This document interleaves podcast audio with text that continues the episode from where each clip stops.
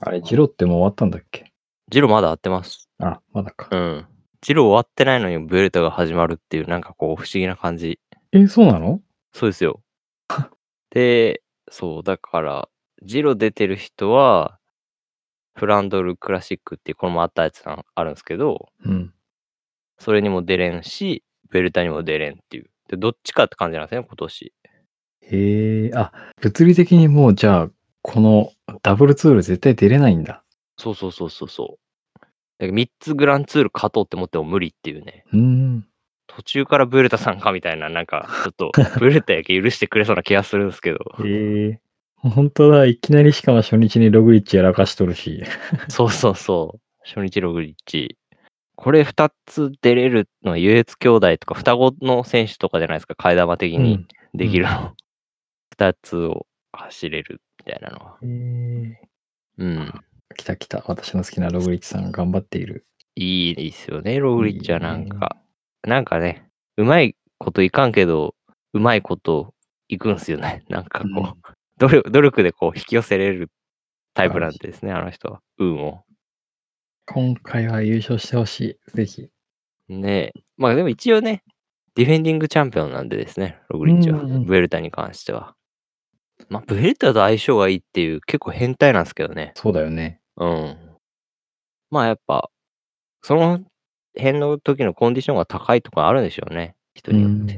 うんブエルトの、あの、ブエルタの、じゃあツールのままのテンションでいけるとか、うん。そういうのもあったりするかもしれないんで。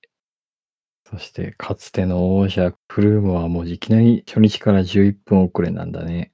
ねえ、なんかね、っていう。時代を感じるなぁ。なんかそう、もうなんか世代交代感が半端ないっていうね。悲しいやら嬉しいやらじゃないけど、なんかフルマね、まあでも今年はもうごたごたがいろいろあったんで、うん。まあ来年から新規一転、新しいチームで頑張ってほしいなってところありますね。うん。まあでもね、そのブエルタでね、目を出した選手なんてですね、へえ。もうブエルタでいきなりなんだこいつみたいな感じで出てきたんですよね、最初の時。ほそういう感じでできたんで、やっぱ、あと10分は取り返せんかもしれないですけど、なんかう。こう、コンタドールのラストダンスの時みたいな感じで、一花咲かせるじゃないですけど、やっぱりみんみんなにこう、印象に残る走りをしてくれるかなっていう期待をちょっとしてますね。うん。うん。はい。そんな感じか。ちゅうところで、まあ、エピソード今回40っすね。 40っすね。すげえ。地道に続けてきて、しれっと40ですね。ね。もう最近あの、過去のエピソードを1画面に表示した時に結構スクロールしない と、エピソード1までたどり着かないっていうぐらいお増えー。たなぁと思って。いやー、つ、ちりつもっすね。ね。うん。ほんと。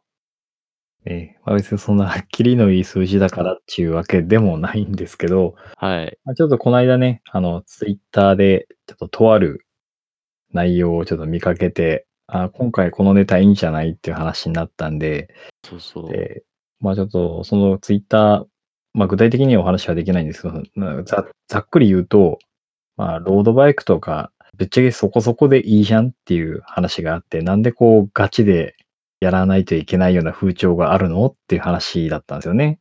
うん。ああ、確かにって思って。二人でですね。うん。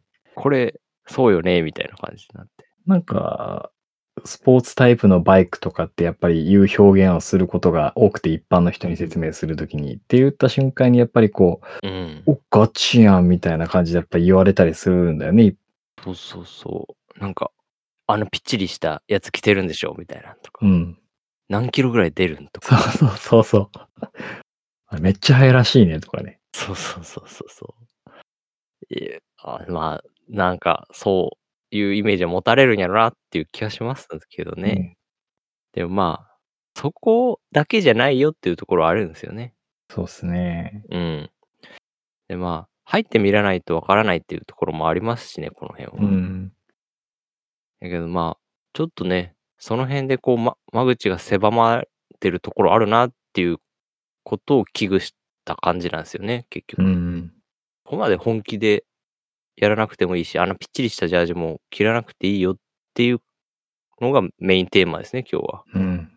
うん。そうですね。やっぱりね、そういうガチ、ガチっていう言い方はどうかわかんないけど、実際、まあ本気でトレーニングをしてうん。取り組まれていらっしゃる方がたくさんいるのは事実で、うんただ、まあロードバイク乗りが全員が全員そうかっていうと、実は全然違っていて、ゆるく楽しみたいっていう方向けの今日はちょっと内容にしていきたいなと思っておりますと。うんで、ダンシング FM も完全に校舎寄りですね。うんあの楽に楽しく遠くまで走るという感じですかね、うんイメージ的には。まあそう、そんな感じですね、本当まあ、安全だけは注意してって感じで。そうですね。うん。そこはしっかり言いますけど、それ以外はもうもうね、みんなの楽しみ方、それぞれだし、まあ提案とかもね、こういうのあるよみたいな感じでのスタンスではいたいですね。常うにん。まあ、あくまでね、楽しみ方っていうのを買った人が決めることであって、うん。ガンガン回してもいいし、ゆっくり楽しむもいいしというところの、まあ、その今回はね、ゆっくりはな走るというところにちょっとフォーカスを当てて、うん。こんな楽しみ方もありますよっていうことをちょっと提案していければなというふうに考えております。はい。なんでこう、ロードバイクイコールガチみたいなイメージがそもそもついてしまうんだろうなってうん。いう素朴な疑問がまずあるんだけど。そうですね。この辺はね、ちょっと難しい感じにはなるんですけど、うん。なんかね、あれですね、ずーっとこう、見てきてるじゃないですか。うん。とわ、なんとなく見えてくるところはあるんですけど、やっぱりね、あれなんですよね。買ったショップとか、やっぱりこう、スポーツバイクの専門店みたいな感じになってくるじゃないですか。はいはい。その辺のほ方針、お店の方針にこう左右されがちかなっていう気がするんですよね。うーん。昔からあるお店って基本的になんか競輪とかのフレームとかを下ろしてたところとかも結構あ多かったりするんですよ。はいはい。なんで、その辺の老舗がスポーツバイクっていうかロードバイクとかを売り出すようになって、なんかやっぱりその競技志向うんイコール、うちの店に来る人イコール競技志向みたいなところはちょっとあるかなっていう気がするんですよね。うん。そうそう。うちに来とる、うちのお店に来とるんだから、この人はちゃんとそういう競技をする人みたいな感じでちょっと見がちなんですよね。はいはい。そういうので、こう、そういう方向に、こう、なんていうんですか、お客さんも行くし、こう、流されがちなところがあるんかなっていう気もしてるんですよね。うん。で、まあ、最近はですね、こう、マウンテンバイクが流行った世代の人たちがやってるショップとかも増えてきてるんですよね。ほで、そういう人たちが結構いい年になって、こう、権力を持ち始めたじゃないですけど、そういう感じに今、流れ的になってるイメージがあるんですよ。う。はいはい。で、その辺がグラベルブームを作ってきたのかなっていう印象があってですね。うーん。まあ、その下の世代がピストの世代みたいな感じになってくるんですけど、はいはい。もう僕らの世代とかなんですけどね。なんで、そういう人たちがこう、グラベルブーム作ってきて、割とちょっと最近になって、こう、許容範囲が広くなってきてる印象があるかなっていう気がしますね。うん。うん。お店もね、なんかこう、ずっとロードバイクしか置いてなかったみたいなお店が、やっぱりこう、なんていうんですかね、取引先との、あれもあるじゃないですか。メーカーとか。はいはい。ああいうので、こう、そういうのも起き出した印象があるんですよ。なるほどね。そうそうそう。そういうのがあってね、なんかちょっと、こういうのもありかな、みたいな感じる空気があってきて、最近結構ね、寛容になってきたかなっていう気がしますね。うーん。うん。っていうのが前置きというか、うん、そういうイメージを持たれがちな原因というか、うん。になるのかなっていう印象があります。はい。まあ、この辺はね、しょ正直前置きなんで、まあ、ここからはもうちょっと、ロードバイクを活用したですね、こう、様々な楽しみ方みたいなのを言っていく感じにはなりますね。うん。ロードバイク乗ってるとわかるんですけど、さっきこう、スピード出すんやろとか、速いんやろとか言われがちじゃないですか。うん。知らない人から。でも実際こう乗ってるとわかると思うんですけど、あれですよね、こう、ロードバイクって楽に遠くに行ける自転車ですよね。そうね。そこそこのスピードにはなりますけど、うん。そんなね、スピードをしゃかりきに出すみたいなことはあんまないですもんね。そうですね。そうそうそう。まあ、も 目的によるんでしょうけど、でもなんか、うんやっぱり、ポジションとかもそうですし、こう、慣れてくると楽に遠くに行ける自転車だなってこう感じるんですよね。うん。なんで、そう。これはやらないとわからないところ結構あるんですよね。やっぱその通り。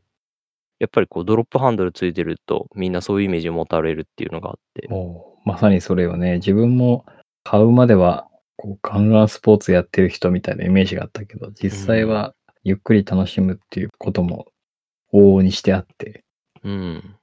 ねっていう感じね。そうそうそうそうそう。だからなんか、まあよく聞かれるんですよね。自転車って速いんでしょみたいなとか言われたりとかしたときは、まあなんていうんですかね。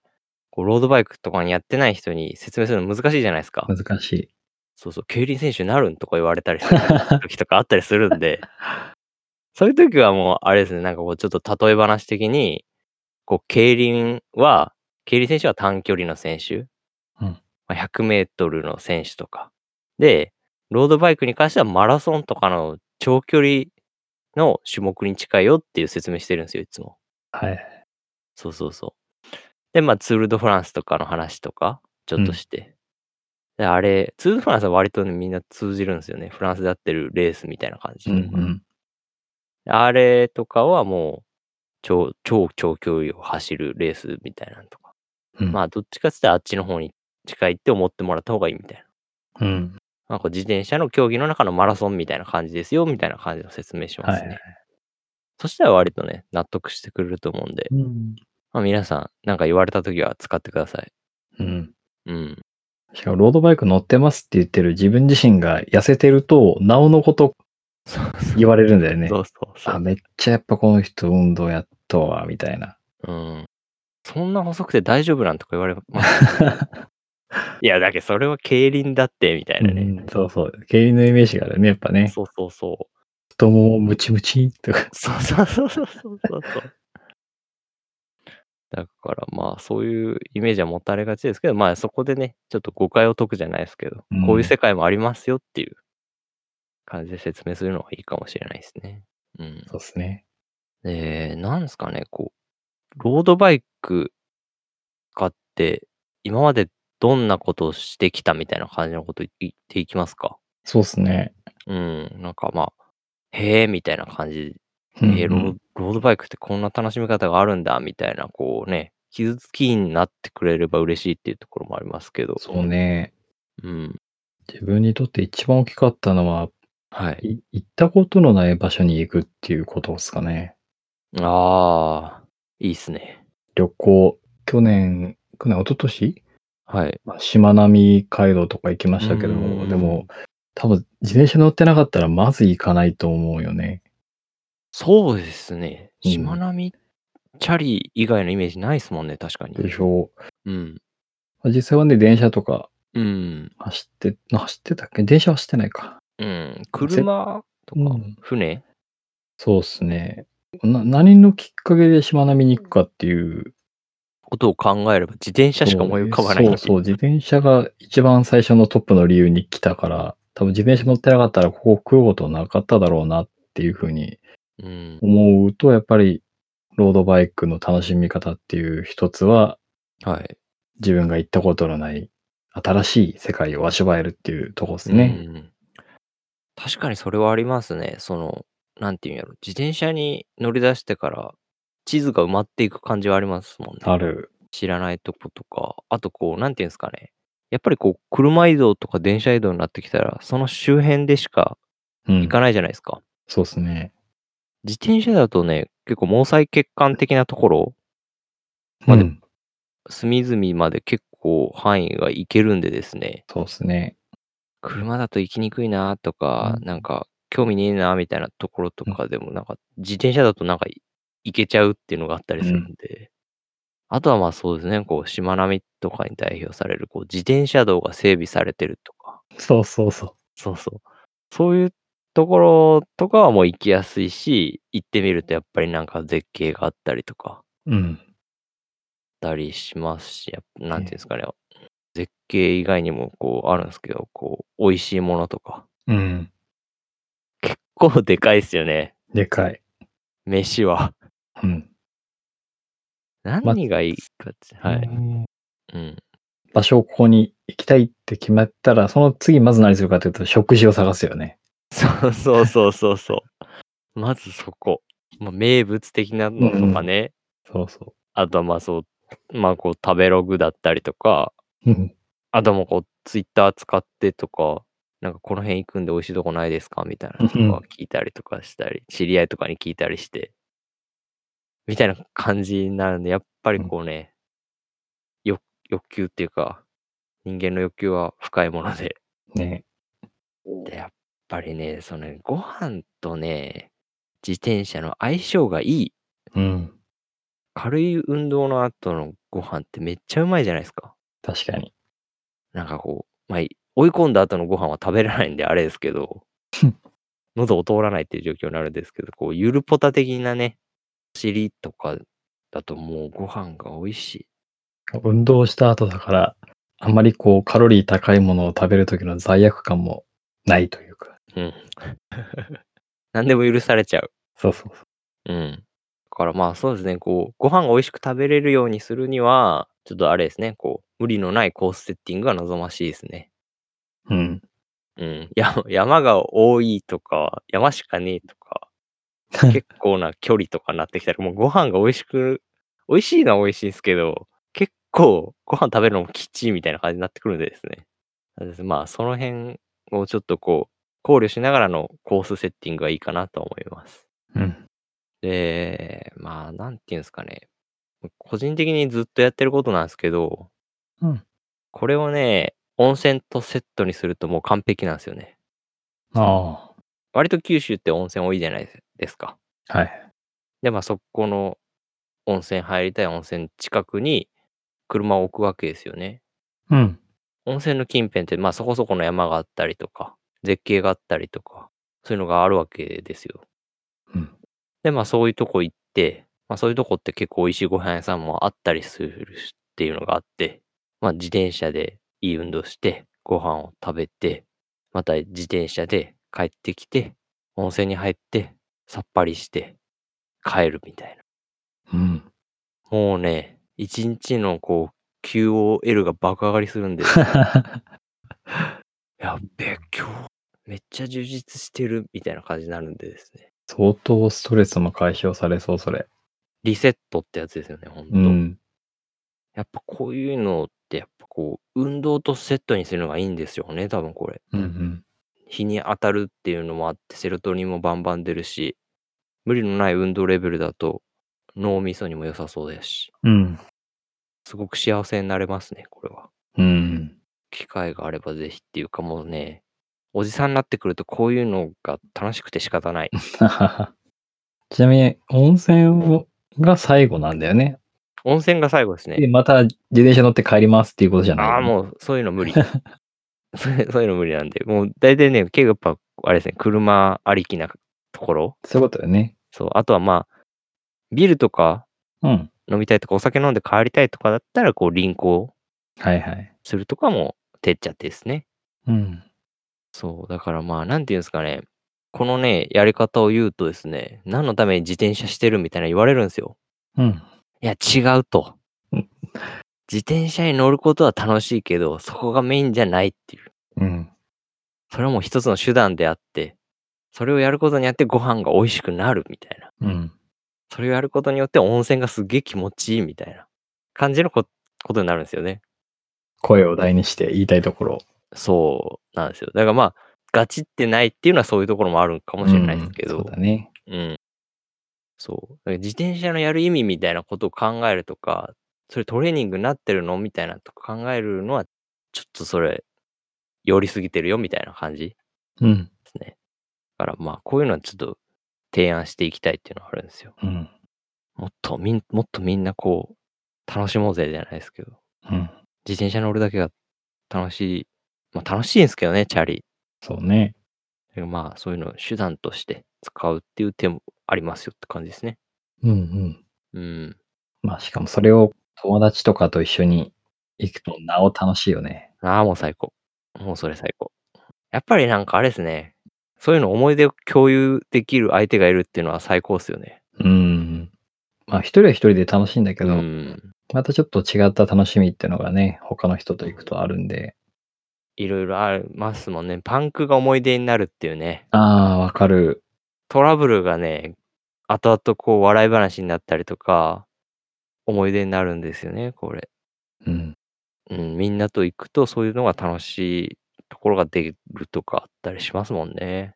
まあ、自分だけだとこう考えが煮詰まるっていうのもあったりするんで、うん。人がいるとやっぱりいろいろな意見もあるし、面白い話もあるし、いろいろ共有できるっていうのがあって、その辺いいっすよね。うん。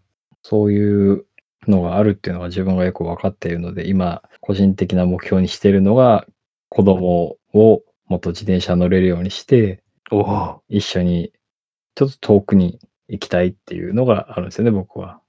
パパ。パパ、あのパパ、パパ 活違うな、それ。パパ活やねえや。リアルなパパ活家の周りを子供たちと一緒に走るだけでも、じ絶対自分も楽しいしいし、そうで子供もね、ものすごく喜ぶんだよね、やっぱり。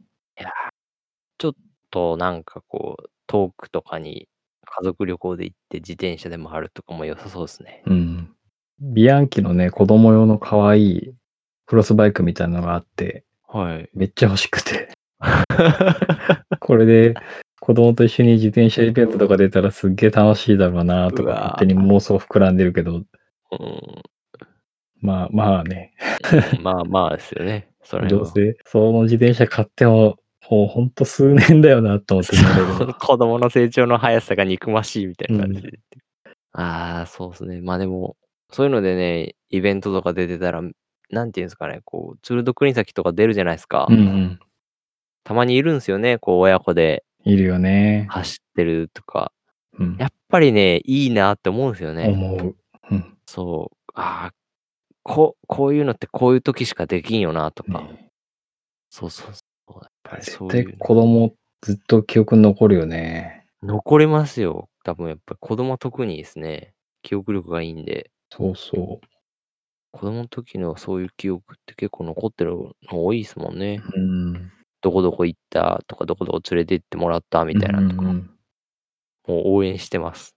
うん。 あれだってもう自転車も探しますよ。本 当ねうん。まあ、え予算次第な。今なんかあの別に切り替えのない安いやつをとりあえず乗ってはいるんだけど、なんかうちの近くって坂道があって、どこ行くにしても。も、結構きつそうだから、なんかギアとかあったらすごく喜ぶんだろうなと思いつつ、いいっすね。 10キロぐらいはもうこの間普通に走ったからね、えへへもう子供の体力すごい。ピ ンピンマしジとっでて。すか、うんで、おこれは結構鍛えたらいけるんじゃないかと。おーいいっすね、なんか。なんかあれですね、こんちゃんの話思い出します うね。ん子供はこう有酸素運動しかしてないぐらいな。ああ、チキンしか使ってないって言ってたっけそうそうそうそうそう。それはタフやな、みたいな。う。うん。あーごめんなさい。僕の個人の話をしたんで、あれですけど、 いいですね、まあまあもう。そううん。いうね、あの、楽しみ方がありますよっていうところですね。うん。あとは、なんだろう。話、ちょっと飛びますけど、キャンプに行くとか。キャンプいいね。キャンプいいっすよ。で、なんか、あれ、最近なんかやっぱり、自転車に取り付けるバッグの種類がめちゃくちゃ増えてる印象があるんですよね。はいはい。うん。2、3年前かよ、4、4 5年ぐらい前かな。までは全然なかったんですよ。僕が興味なかったっていうのもあったかもしれないですけど、なんかあんまり種類なかった印象はあったんですけど、今はもう玉石混合じゃないですけど、Amazon とかでこう自転車用のバッグみたいなの調べたら、ブワーって出てくると思うんですよ。はいはい。なんで結構ね、今は割とこうハードル下がってるなっていう印象があるんですよね。うん。こう大型サドルバッグだったりとか、こうフロントバッグとか、うん。そういうの結構安くていいのがあったりするんで、おすすめかなっていう。まあ、あとはキャンプの道具を揃えるっていうのがあるんですけど、はい。まあ、その辺はちょっと、あれなんで難しいっていうか、まあ、いろいろこう体験してって感じにはなるんですけど、うん。で、僕も自転車でキャンプって何回か行ったんですよ。うんうん。 何回かっていうか、まあ、数えるほどしか行ってないですけど、で、こう実体験的に言うとですね、荷物は少ない方がいいですね。そりゃそうよね。そう そうそう。うん、荷物はなるべく減らすとか、あとはまあ途中で買えるんだったら途中で買うとか、うん。あとは何だろう。そうですね、あの、日をまたぐ時うん。要は出先っていうか、キャンプ行った先で一泊するとか、はいはい。時はもう防犯対策とかはしっかりするのがいいかなという気がしうます。んうん。で、おすすめなのはバンガローなんですよね。うん。まあ、要は、もうテントとか持っていかなくていいんでですね、バンガロ確ーかは。うん。もう小屋がある感じなんで。で、まあ、管理人とかいるじゃないですか。に。うん。そういう人にあらかじめ、こう、自転車を中に止めていいかみたいな感じのことを聞くのがいいかな。はいはい。まあ、いきなり行ってね、ダメよみたいな感じで言われたら、へえってなるじゃないで すか。そのつもりだったのにみたいな感じ。なんでまあ、この辺は要確認って感じがしますけど。バンガローはいいなって思いましたね。確かに。まあ最悪テントの中に自転車を入れて防犯みたいな。そうそうそう。なんかね、テントの中に自転車が入れれて、自転車をこうフレームにするみたいなテントもあるんですよ。へえ。そうそうそう。マジこんなのか。あるんやそんな時代なんだ、今。そうそうそう。もう時代っすよ。本当面に。白い。うん。ニッチな商売ですけ ど、そういうの探せばあるんですよ。えまあ、そういうのもあったりするんで、なんかそういうのも一つこう覚えておいてもいいかなっていう気がしますけど。うんで、さっきこうずっとこう自転車に取り付けるバッグの種類が豊富になったみたいな感じで言ったじゃないですか。はいはい。最初の時とか、リュックで行ったりしたんですよ。うん。あんまりそういうバッグ持ってなかったっていうのがあって。でリュックにいろいろ詰めるわけですよね。はい。で、まあそこそこな重量になるんですよ。キャうンんプ道具みたいなとか、まあ衣類もあるし、寝袋とか、あとはまあそう、食器類とか、あとは食料とかもあったらそれも入れられないといけないんで。うん。で、まあ荷物割と重くなるんですよ。そういうの入れてったら。はい。たらまあそのね、荷物、リュックを、重いリュックを背負って自転車のあの細いサドルの上に座って、何時間も自転車こぐっていう状況をすると、まあ肛門がやられるんですよね。容易に想像がつくね。ねでしょあ、マジかみたいな感じになるんですよ。うん。出ちゃったじゃないです けど。まあ、自、自的なね、感じになるんで、まあ、リュックはやめとけっていうのはあるんですけどね。まあ、軽いのだけを入れるとかならいいんですよね。はい。重いのを自転車のバッグの方に入れてみたいな。うん。で、あと、こう、なんていうんですかね、自転車こう乗ると前傾になるじゃないですか。うんうん。したらもう腰もやられるんですよね。ああ。やっぱりこう、なんか、うん、重いのを背負って、上半身が重くなるじゃないですか。うん。だからやっぱこう、腰に負担がくるんですよね。はいはい。で腰もやられてくるっていうのがあって、だからまあ、その辺でリュックは、結構荷物がしっかり入るじゃないですか、リュックって。うん。で、からえるっていうのがあって、いいんですけど、重いものをたくさん入れるのはやめとけって感じですね。はい。うん。もしやるんだったら。まうあ、ん軽いのとか、衣類とか、その辺を入れる分にはいいみたいな感じで。うん。おすすめはします。まああと、まあ、夏は背中が蒸れるんで嫌っていうのはあるかもしれないですけど、冬は保温になるんでですね、まあ、確そかのに辺ちょっとうまいこと使うのはいいかなっていう気はちがします。で、あと、こう、めちゃくちゃでかいサドルバッグあるんですよ。うん。で、めちゃくちゃすでかいサドルバッグに荷物いっぱい入れるじゃないですか。うん。めちゃくちゃでかいんで、めっちゃ入るんですよ、荷物。うん。で、めっちゃ荷物入るってことは重くなるんですよね、すごい なるほどね。うん。するとですよ、こう、下りのカーブとかって顕著なんですけど、はい。もう重心がこう、持っていかれるんですよねう。ん。グイーって。ケツがこう振られるみたいな感じになるっていうか。うん。ダンシングとかワンテンポずれるんですよ。そうそう、ダンシングするときね。あ、そうか、たくさんもあれですね、しまなみ行った時そでうっかいサドルバッグ使ってましたそうなんね。ですよ。あの時えー使ってみて、ダンシング、まあ多用するので、はい。まあなんかやりづらくて仕方がなかったです。リズムが狂いますよね。そうそ後からこう、うんってくるみたいな。う。うん。こなんていうんやろ、コンコンマ、コンマ何、何パかずれるじゃないですけど。すごいなんか違和感があるんですよ。で、それをが嫌だったっていうのがあって、フロントの方にちょっと重量物を置くようにしたんですよ。うん。あとこう、ダウンチューブっていうか、トップチューブのとこか。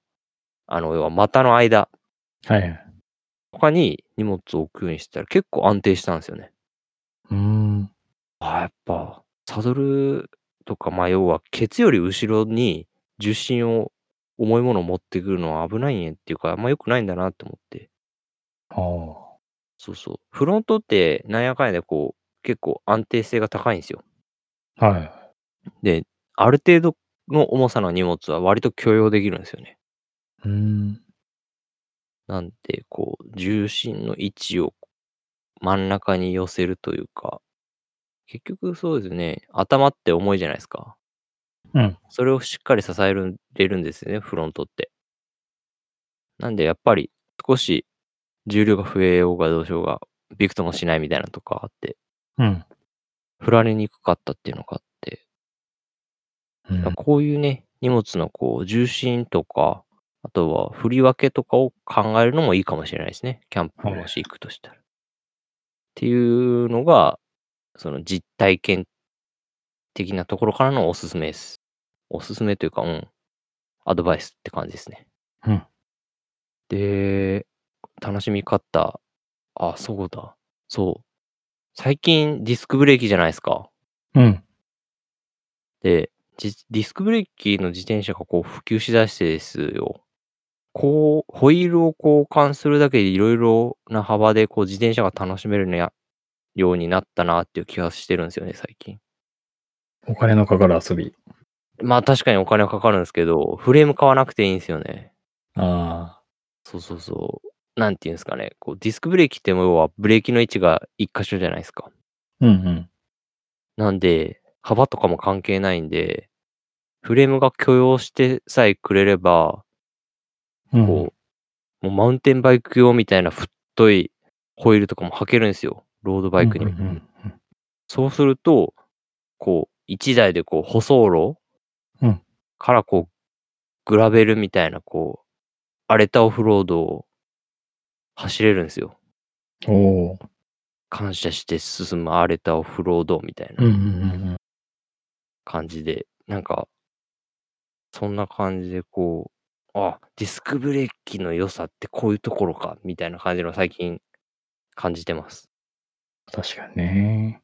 あ、いいなって思いながら、いろいろ候補には入れてるんですけどね。うん。まあ、先立つものがいるっていうのがあって。グラベルってや乗ってる人っていうのはや結構ゆるポタ系なイメージがあるな。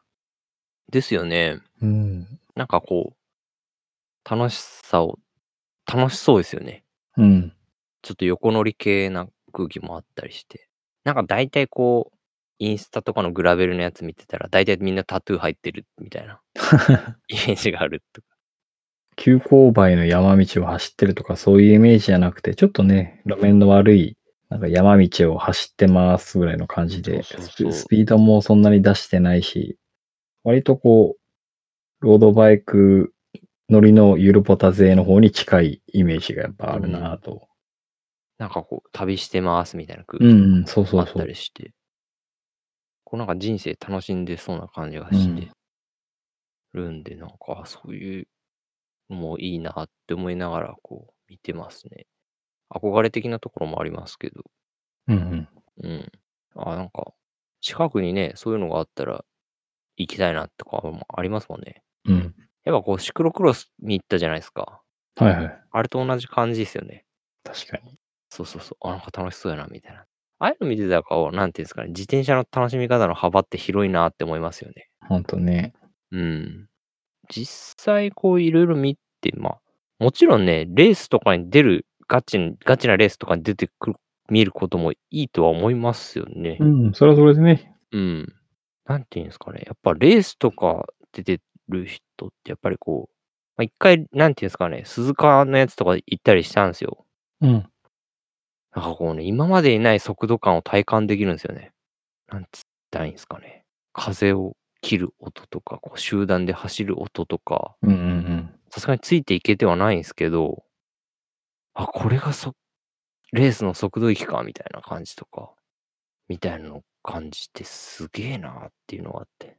うん。ねえ自分も、一応まあそういうレース系出たんで、オートポリスっていう、まあサーキットレースを自転車で走りましょうっていうイベントを、まあ周回コースなんですけど、うん。まあゆ当時、まあ会社の同僚と行ったんですけど、はい。あの、まあスタートはいいっすよって言われて、ススタートをしたんですけど、はい。秒で置いてかれて、一瞬でなんかみんな消えていったみたいな。 そうそうそう、そんな感じですね。こうあれを見た瞬間に、あ、これは住む世界が違うと思ったよね。 この人たちとは。とはい。まあ、周回遅れで、後でその集団にまた抜かれたりするんだけど、そうそうそう。やっぱりこの速度感が違うよね、全然。全然違いますね。いや、びっくりしますもんね。え、なんでそんなスピードでそんな走れるみたいな、うんなりますもんね。うん。リスペクトしかないですけど。うん。ねえそうリスペクト、本当に。うん。いやー、まあでもなんか、そういうの見たらちょっと意識上がりますよね。うん。ああいうのも楽しそうやな、みたいな感じも思いますもんね。そうそう。あでも、それもやっぱり自分で経験してみないとわからないことでもあるから、うん。まあね、その、ユルポタ勢がじゃあルース、レースでいたらダメなのかってことは全くなくて、うん僕みたいに、もう、なんとなくノリで参加してみてるっていうと、すごくいい気づきが得られるので、うんぜひ、お勧めしたいですね。そうそうそう。やっぱり出てみないとわからないことってあるんでですね。うん。まあ、合う合わんとかあるかもしれないですけど、ちょっとね、面白いよっていう、うん。そういう世界もあるんだみたいな感じもあったりするって。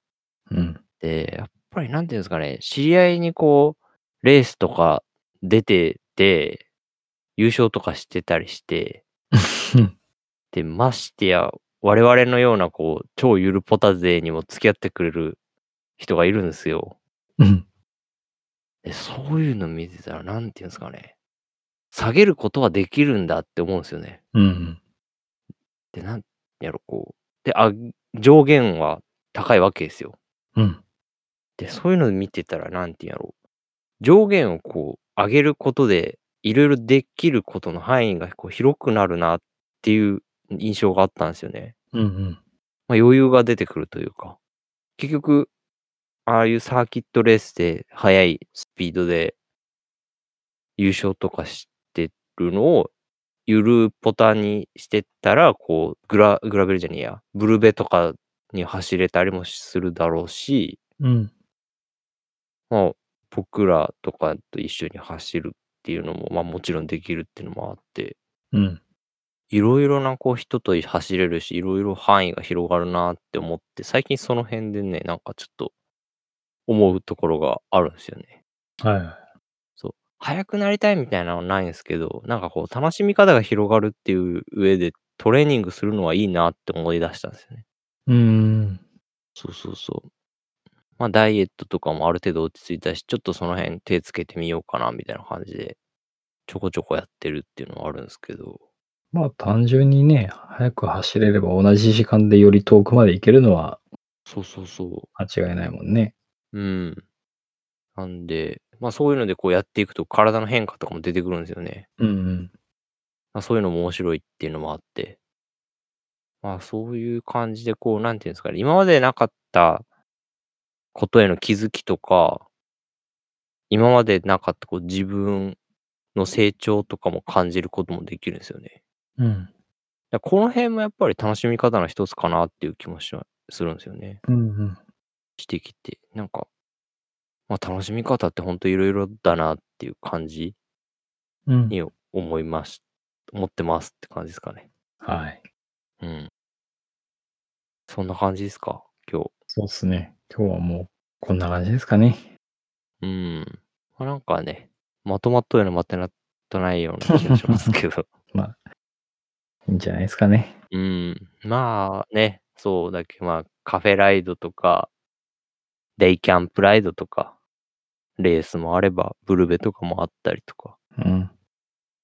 まあ、こう、しらば、縛られることなく、いろいろ楽しんでみてはいかがでしょうかって感じですかね。うん。まあ、普段、ゆるーく楽しんでる方々が、こう、周りからね、こう、ガチ勢と思われるかもしれないですけど、あのうん我々は、そんな、ゆるポタ勢の皆様の味方ですので、うん、ほんとそれです。それぞれの楽しみ方を応援するっていう感じですかね、どちらかというと、我々は。ですね。もうそのスタンスでずっと。はい。ということで、今日はちょっと、というか、だいぶ、まあ、抽象的な話になってしまいましたけれども、なんか、参考になったでしょうか。まあ、一つでも参考になったらですね、ぜひ、あの、試していただければなと思っておりますし、その試していただいた結果なんかを、こう、ツイッターでも、コメントでも、まあ、ブログからお問い合わせでもいいのでいただければ、すごく励みになるので助かります。はい。以上、ダンシング FM エピソード40をお届けしました。次回エピソード41でまたお会いしましょう。バイバイ。バイバイ。